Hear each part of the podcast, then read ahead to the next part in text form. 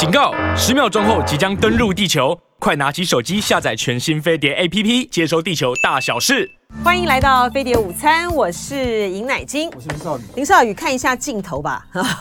这个你看，我们这个我们这个播音室呢，在这个陆陆续续的在呃朝着完工整修，还没有完吗？还没有完，哦、还没有完嘛，对不对？还没有完，哦、对，就是我们慢慢慢慢的在改，okay, okay. 对，就是希望说我们呃增加的，像比如说灯，灯就是让我们大家看起来这个比较灯光比较灯光比较好，对对对，刚才比较好，就是比较没有那么的狼狈与憔悴啊。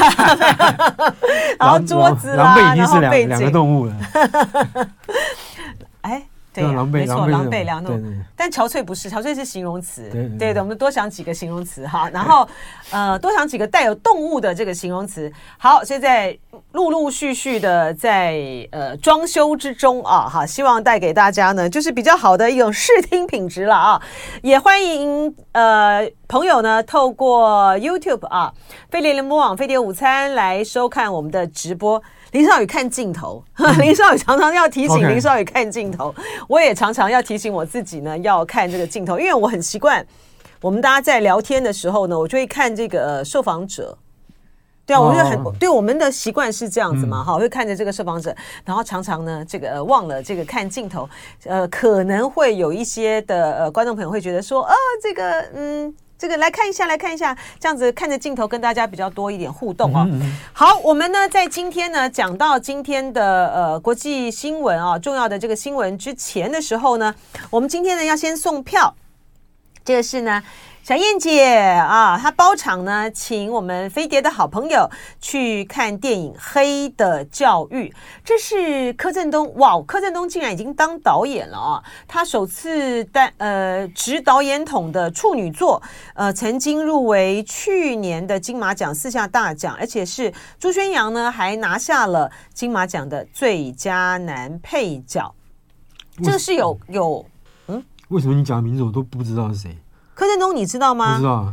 就那一年我们一起追的女孩那个电影里面，哦、因为那部电影里面，呃，受大红啊，然后受到这个青春偶像哈。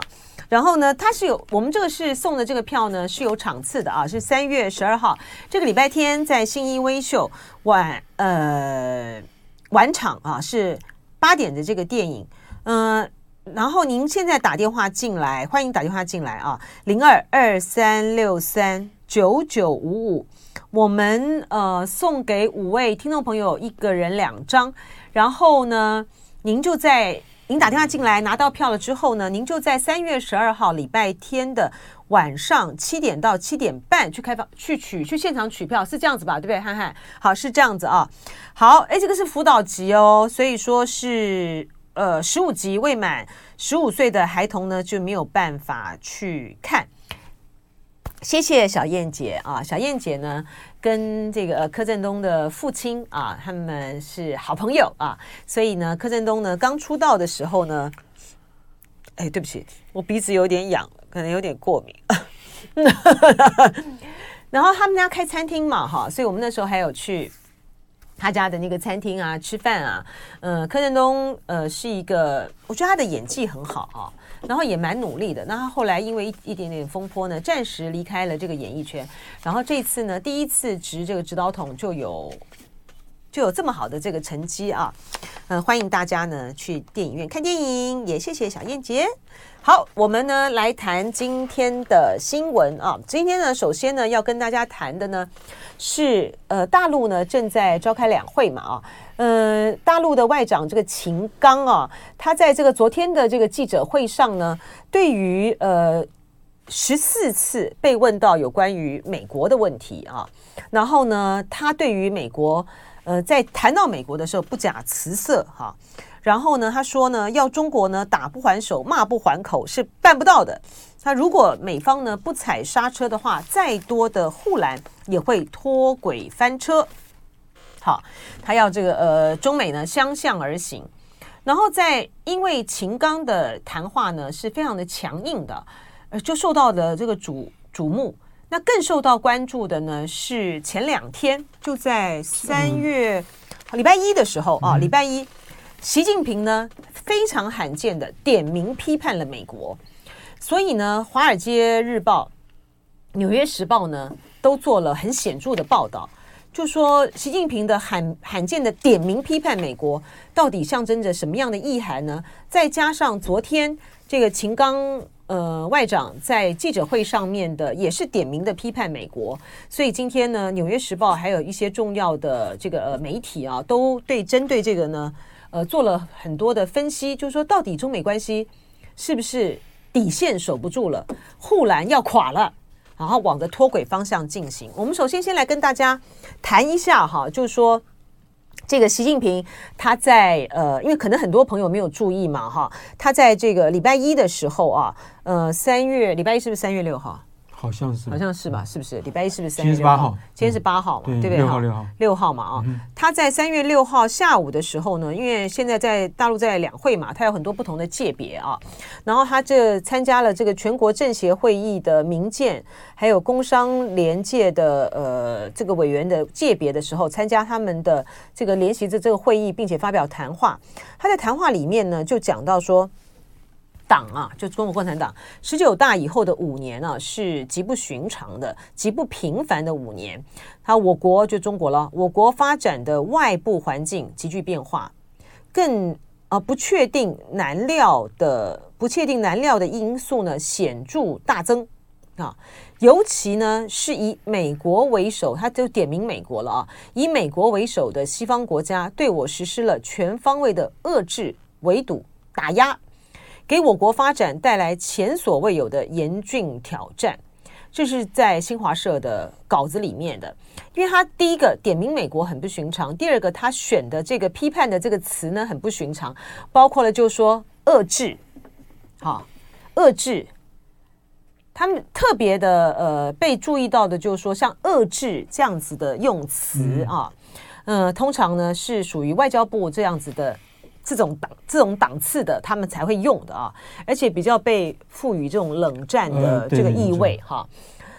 所以特别的呢，就是在新华社的英文稿里面没有美国，嗯，也没有遏制，没错，嗯，可是有他讲话，有他讲话，有他讲话，有围堵啊，有打压，但是就没有点名美国了。对，那过去呢，习近平呢，他在公开谈话或者是。公开谈话就发出了这个通稿的这个时候，甚至于是在国际会议场合上的时候，不管是 G20 啊或什么，他其实都有谈到这个些一些外部的这些压力等等，外部势力等等啊，甚至讲敌对势力。对，但是呢，他从来没有点名美国。那你怎么看？你少爷怎么看？我觉得呃，他这方呃总书记讲话一定有设定很多不同的听众，他会假设哪一种听众会会比较容易吸收到这讯息，还是不会。我觉得这个基本这个虽然他点名了美国，可是他讲话的场合是一个是一个不是不是这么外交跟政治的场合。他选择在这个场合讲话，也许代表他中北京觉得这个是可以释出一个讯号让，让让北美国不要太担心，这是可能，这也许是可能的。啊，对啊，你竟然会说叫美国不要太担心啊？竟然会朝这方向解释，因为他所他要见的人，他见的人是民建。工工商工商界别嘛啊，对，所以是就是主要就是在财经的这个层面的，所以呢，他讲到了这些呃，比如说呃，遏制啊、围堵、打压，给我国的发展带来前所未有的严峻挑战。他讲的就是在经济层面，是，而且特别是因为呢，呃，美国这一段这个时间以来，不管是晶晶片的这个限制越来越严，然后在呃两会的。举行前的时候，不就传出来说，美国嗯，他们要呃进一步的要全面的限制出口这些的一些的关键的这个材料给华为，对，就要全面的遏制华为啊，然后要加高对于晶片的限制。所以说，还有这在疫情的这个过程之中。就是美国对于呃大陆的在在疫情之后的复苏啦，或者说是商界的往来态度呢，都还是非常的外来投资、外商对，是非常的这个谨慎的哈，甚至于是不看好的这个唱衰的。美国啊，美国啊是这样子啊，美国是这样子啊，它在限制很多，而且在鼓励鼓励这个美国的企业呃离开中国生产链嘛哈，所以我想他的对象的选择。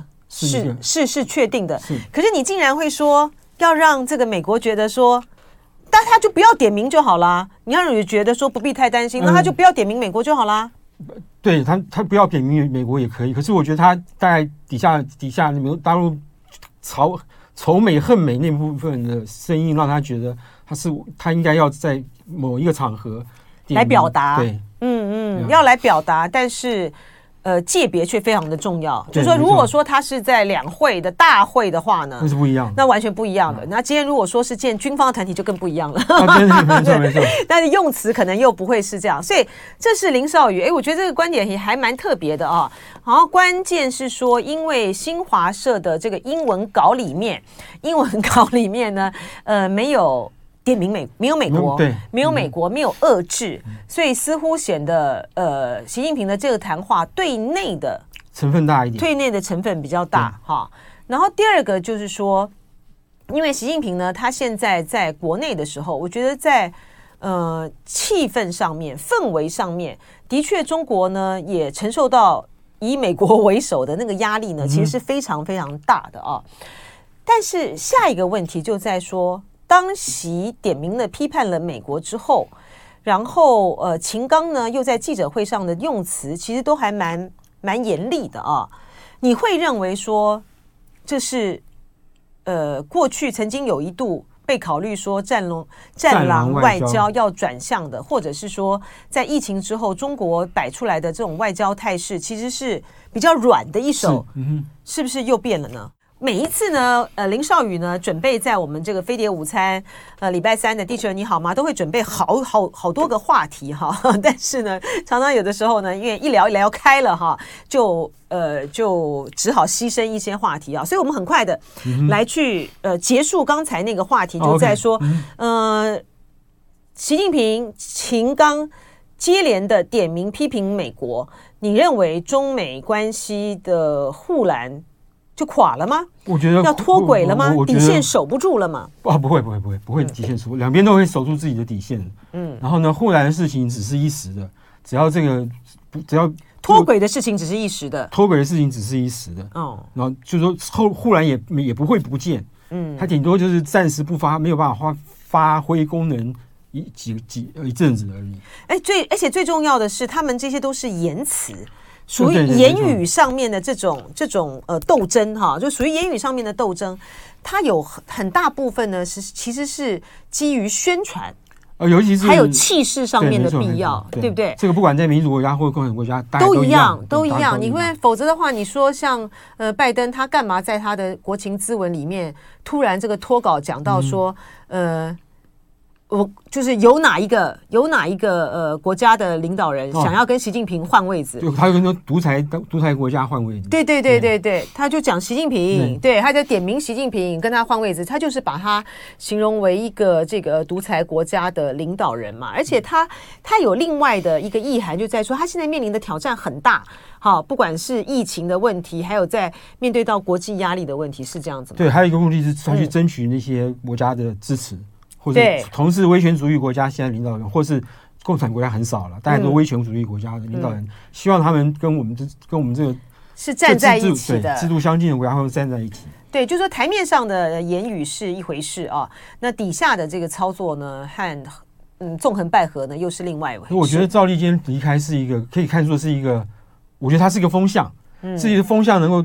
有持续多久我们不知道。嗯，不过总之就是因为是习大点名了，第一次点名批判了 美国嘛，哈，所以就是会引起到很多的注意。否则的话，其实秦刚的这个批评，在王毅的那个时代的时候，王毅对于美国很多的也都不假辞色，对，也是不假辞色的啊。好，然后我们呢，接下来呢，要赶快的来谈一个今天、昨天了哈，最新的一个新闻，就是呢，《纽约时报》报道哈。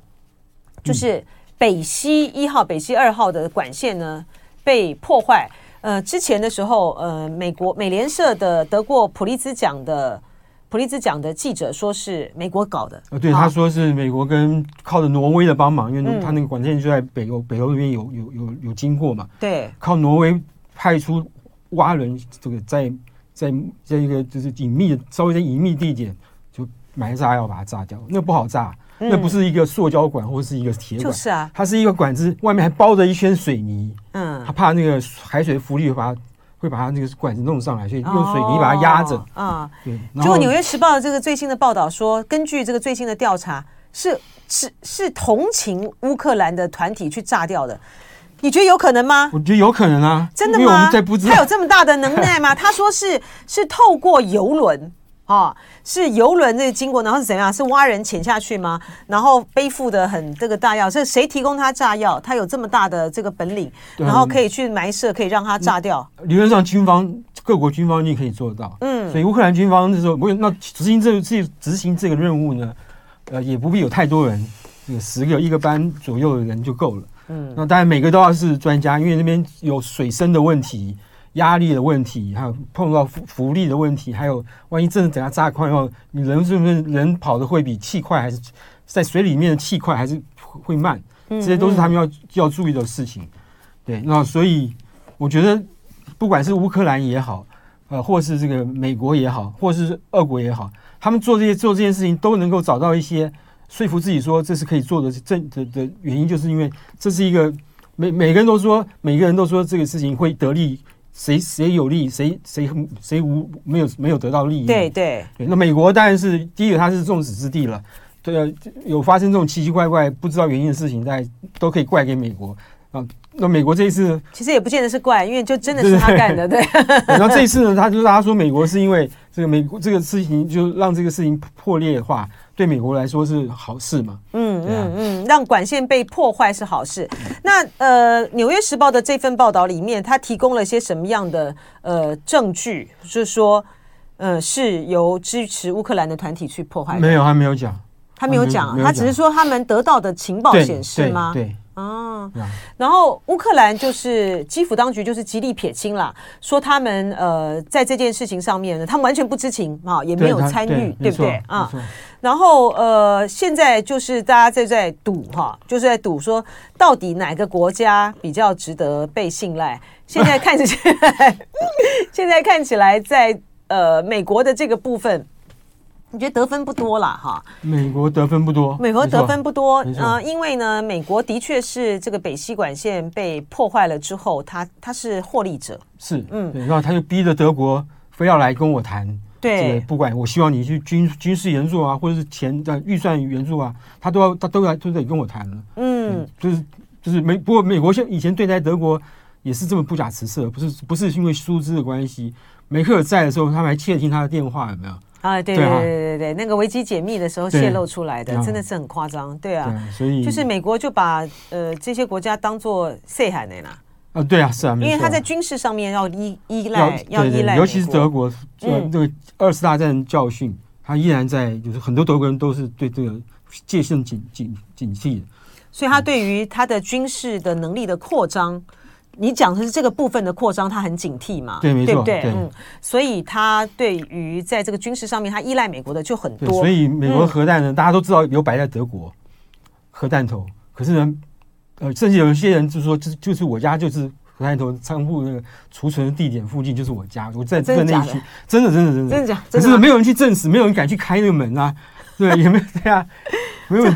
真的啊，真的真的，这就这好像那个，好像那个美国说藏着这个呃那个呃外星人秘密的那个五十，那是五十一区对不对？五十一区，五十一区还是五十二区？五十一区嘛哈，哇，真的吗？核弹头是啊是啊，那个德国绿党就最反对这件事情，因为核嘛，嗯，对。可是呢，德国碰德国碰到这个这个这种问题的时候，比如民间的压力来说，你为什么要把核弹放这边的时候，他就没有办法，他就必须要死拼呃。死活也要骗人，也要骗过去啊！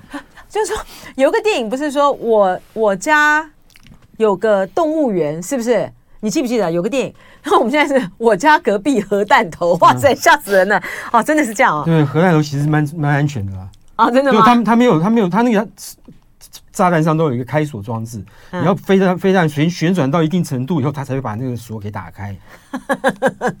好，所以所以这个就是这个呃，《纽约时报》。我昨天看到《纽约时报》这个报道的时候，觉得嗯，还蛮有意思的哈。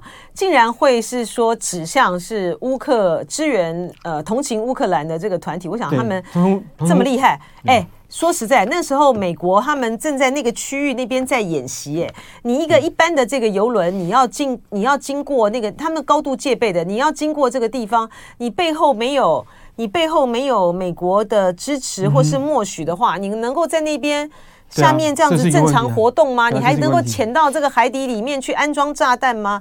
他们。他们就这这没有他们开绿灯，你你能干得了这个事儿吗？是啊，所以这个问题，这美国是撇不了撇不了关系的啊。好，我们接下来呢要来谈一个啊，嗯、呃，我们要不要先讲这个南韩跟日本达成赔偿二战？OK，遭到日本强迫劳动的这个办法。好啊，其实这个是还蛮蛮重要的这个一件事啊。就日韩之间就是强征劳工的问题，对，一直有有有几有有几个关键问题嘛，一个是慰安妇的问题，嗯。嗯然后一个是这个韩国有很多在二次大战的时候被日本殖民的时候，他又把很多人强迫去帮这个日本国内企业去，那时候因为战时所以生产飞机大炮这种东西。嗯。然后一个是这个日日本钢日本钢铁，好像它全名不是叫我人忘了。重机。对。日本什么重？那是三菱重机。三菱重机。还有一个日本日本钢日本钢铁这两个公司呢，就用了大量这种这种这种被殖民地抛押解过来的。人去做去做工，那这个新闻上讲到一个一个一个一个例子，就是那个因为因为应该讲婆婆了，她现在年纪这么大，她当初才十三岁的时候就被抓去工厂做，对，所以她也是出来抗议说，这个日呃韩国不日本应该要道歉以及要赔偿的那个这个这这个一个人，对，所以他们现在终于达成了协议了，没有呃没有，他们呃他们是在。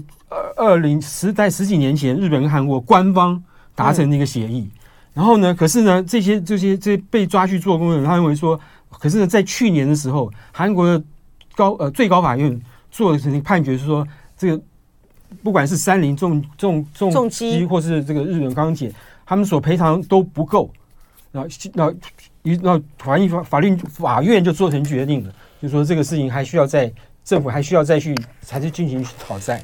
对啊，所以说这个日韩关系呢，从此呢就陷入一个呃几乎是濒临这个全面全面决裂的一个局面。所以那个时候呢，呃，日本呢也施加在韩国身上呢很多的经济上面的，就类似像制裁啊，那禁止韩国的呃很多很关键性的这个产业呃输入到这个日本啊等等啊。然后呃，这也使得日这也使得美国在。在背后当这个老大哥呢，觉得非常的为难。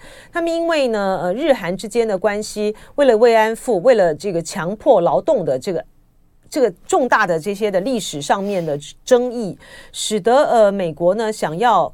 呃，在东北亚呢，形成一个强固的啊，美日美韩的这样子的一个连线呢，出现了很大的这个裂缝。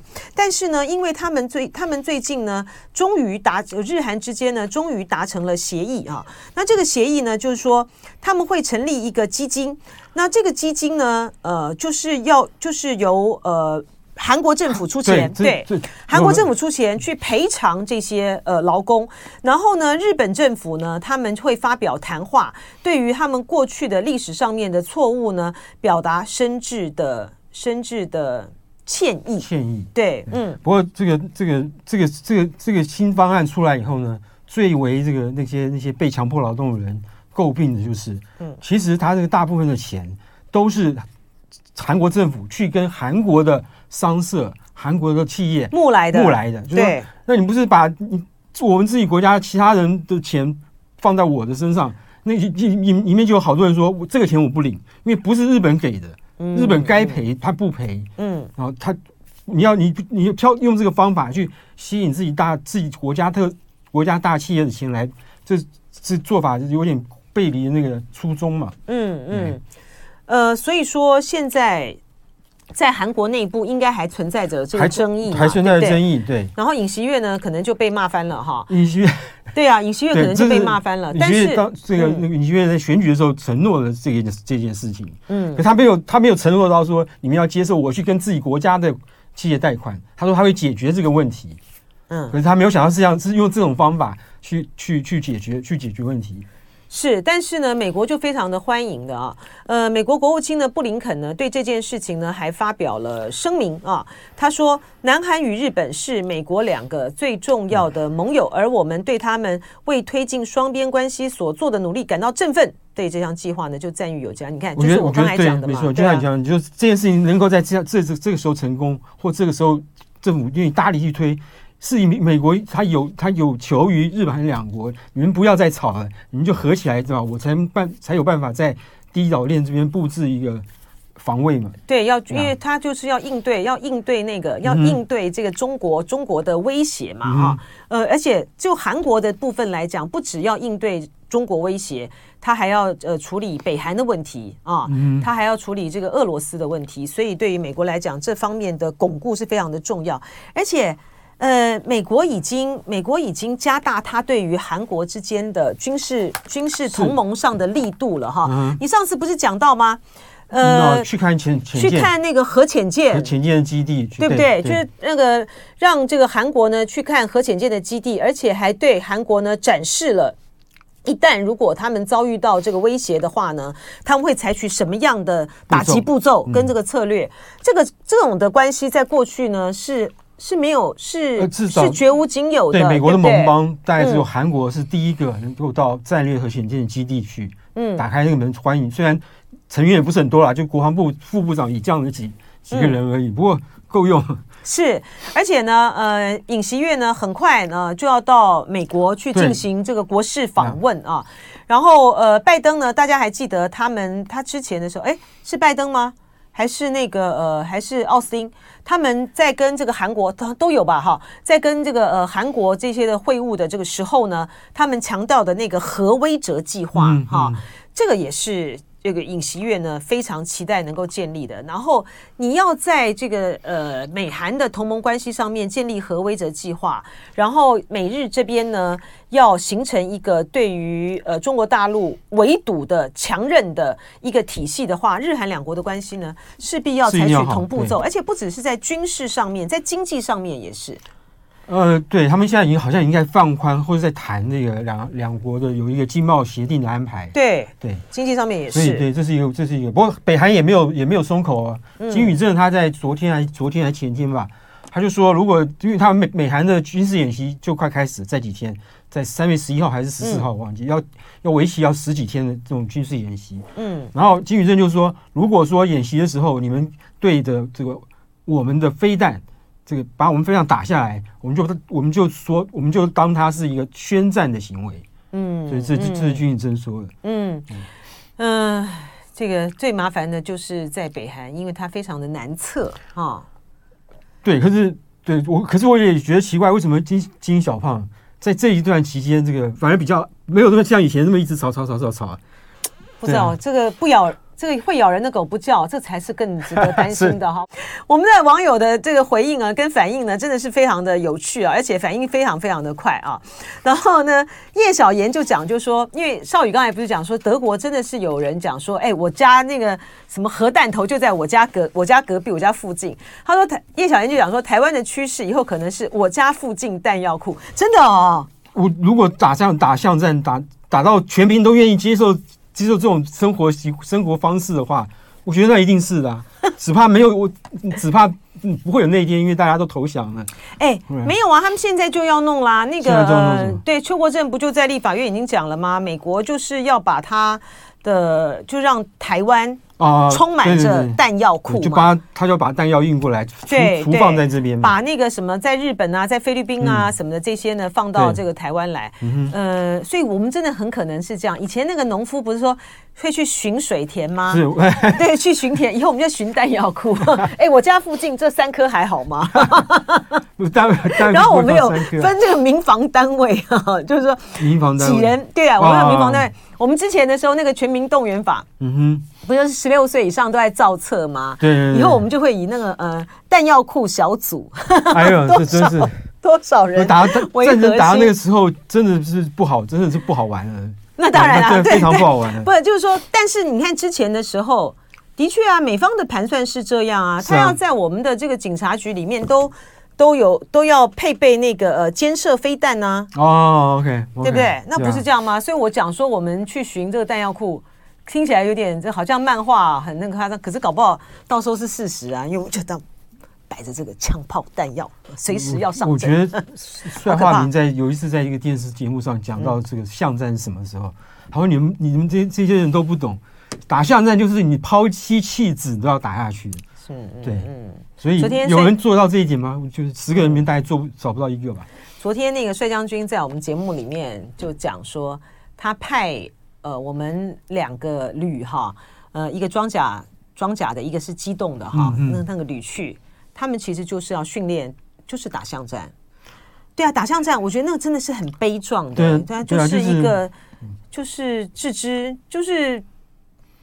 他没有置之死地而后生呢，他就是去一抱怀抱着就是赴死的决心去上战场哎，这真的是很悲壮。所以，对啊，装陆军装甲五四二旅跟机部三三三旅，嗯，三三三旅，三三三三，他三三三旅是戍守，过去是长期以来都是戍守台北的。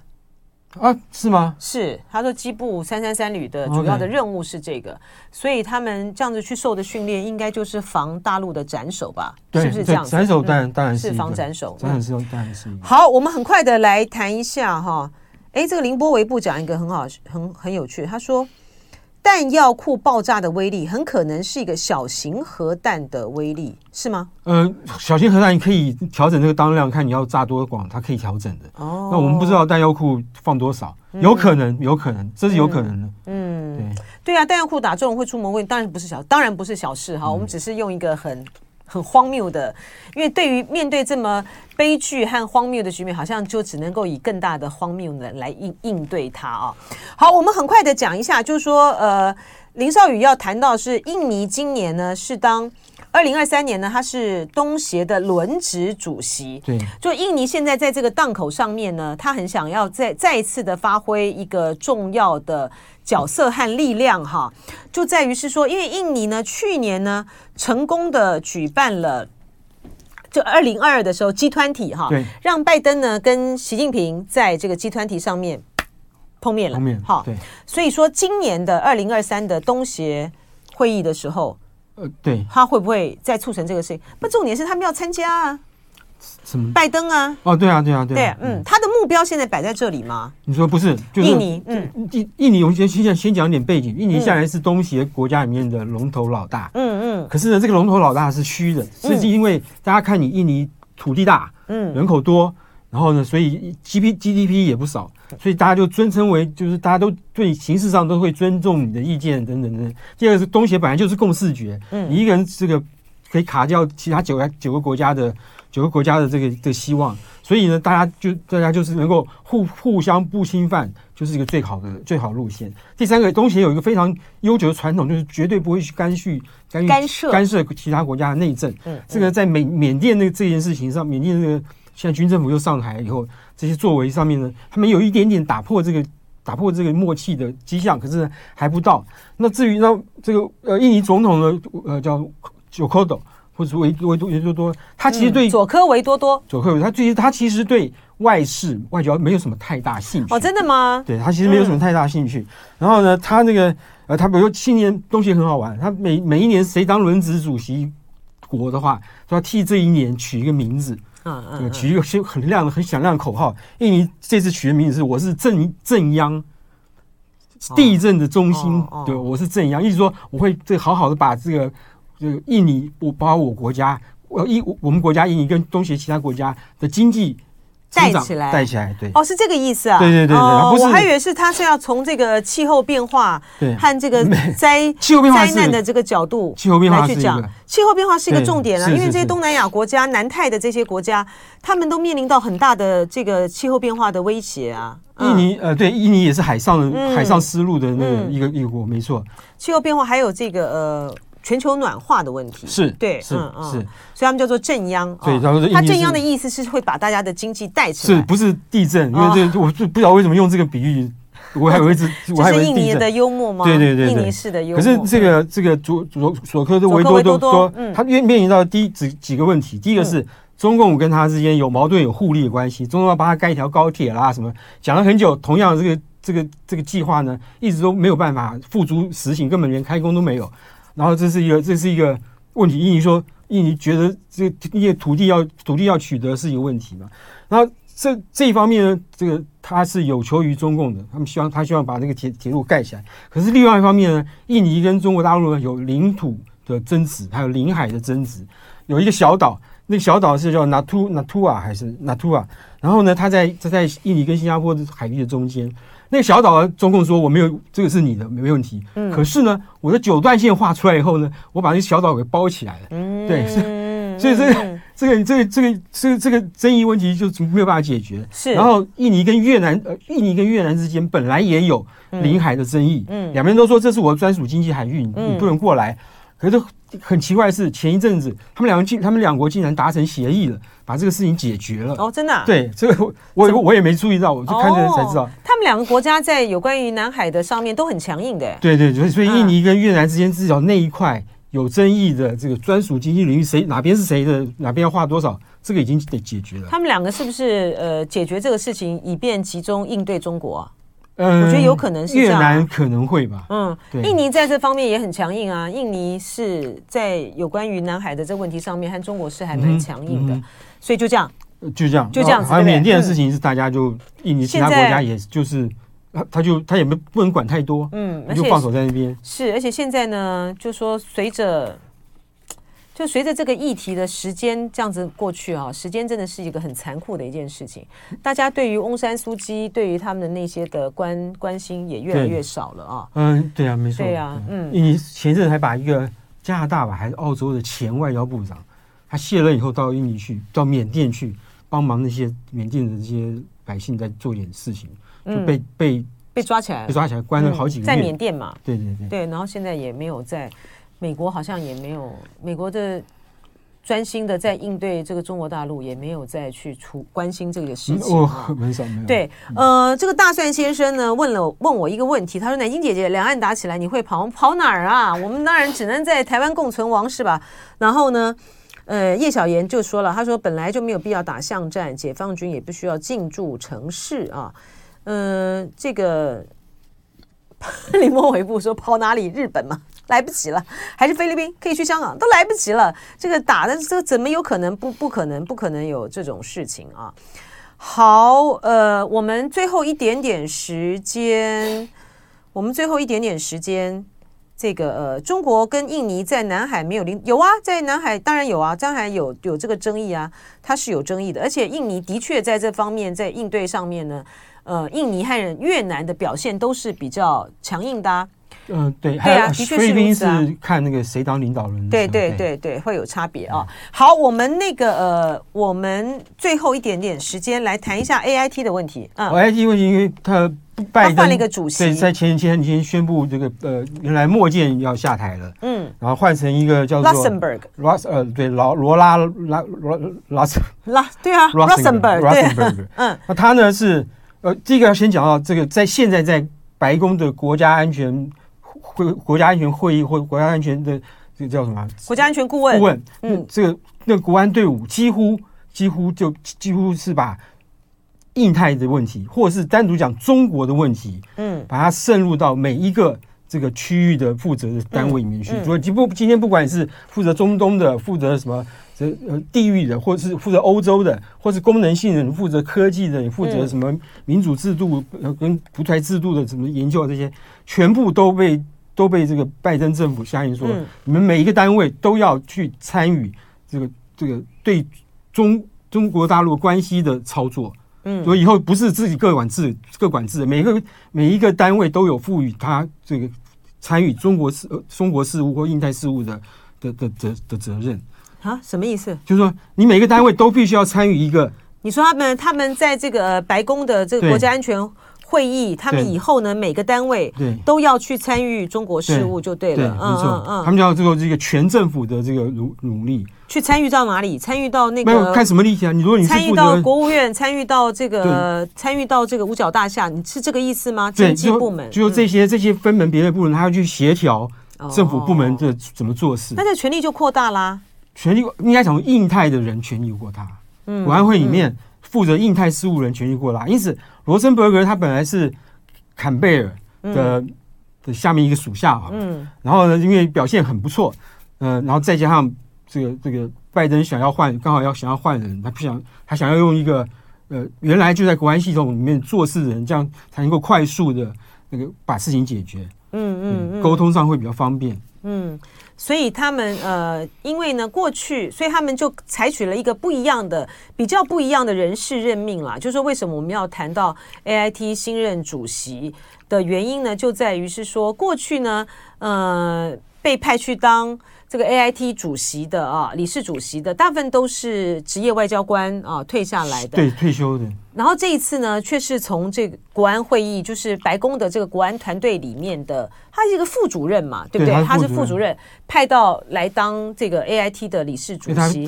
除了除了是刚才这个林少宇讲说，呃，应该是他们那个系统呢，拜登他们那个系统希望有一个对于呃中国事务、台湾事务。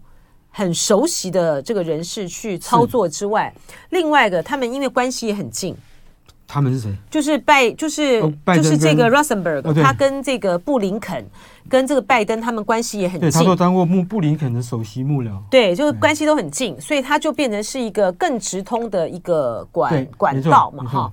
嗯、呃，当然啦，我们这个 AIT 的这个理事主席过去也有曾经在夏兴。就是那个、哦、那个那个，就是陈水扁当选总统之后呢，他们就派了一个商界的一个女士 夏欣夏欣，对，因为商界的女士嘛哈，欣是康乃馨的欣，对对，她是很扯哈。呃，除除了这个夏欣什么之外，还有谁啊？还有谁？还有一个，还有一个是克林顿时候派的人啊。叫做我一下忘了，上次跟那个谁吃饭？对，我们这时候还提到那个人，那个人也是很扯。那更那是那是根本他也是从商的，他根本就是跟台湾或两岸关系没他不他也不懂不搭嘎的。对，所以他第一次来外交部拜会的时候，我就看到，我刚好看到他。然后然后后来这个有人跟我说，哎，这真是不知道该怎么跟他讲。然后从头再解释这个一九四九年国共的内战的情情况在。哦，真的吗？对啊，就是他。哦，那这个人就很像。就很像那个时候在跟奥巴马选举的时候，那个呃共和党的那个副手。啊，阿拉斯加州的州长裴林，培林，培林，一样，对对对，裴林也搞不清楚，也搞不清楚很多。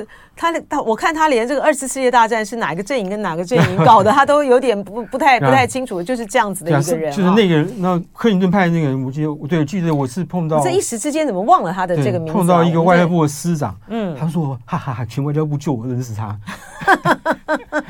然后现在呢，就说呃，新的这个 AIT 理事主席这样子一个背景人上来之后，他他之后呢，可能呢，他会在他会在这他会在有关于呃中美台三边的这个关系上面的摄入和的第一线的讨论会更多，会是这个意思，对不对？对对，他不是他不是退休来来这边做，他就是、嗯、是现职在国安会里面当成当一个这个。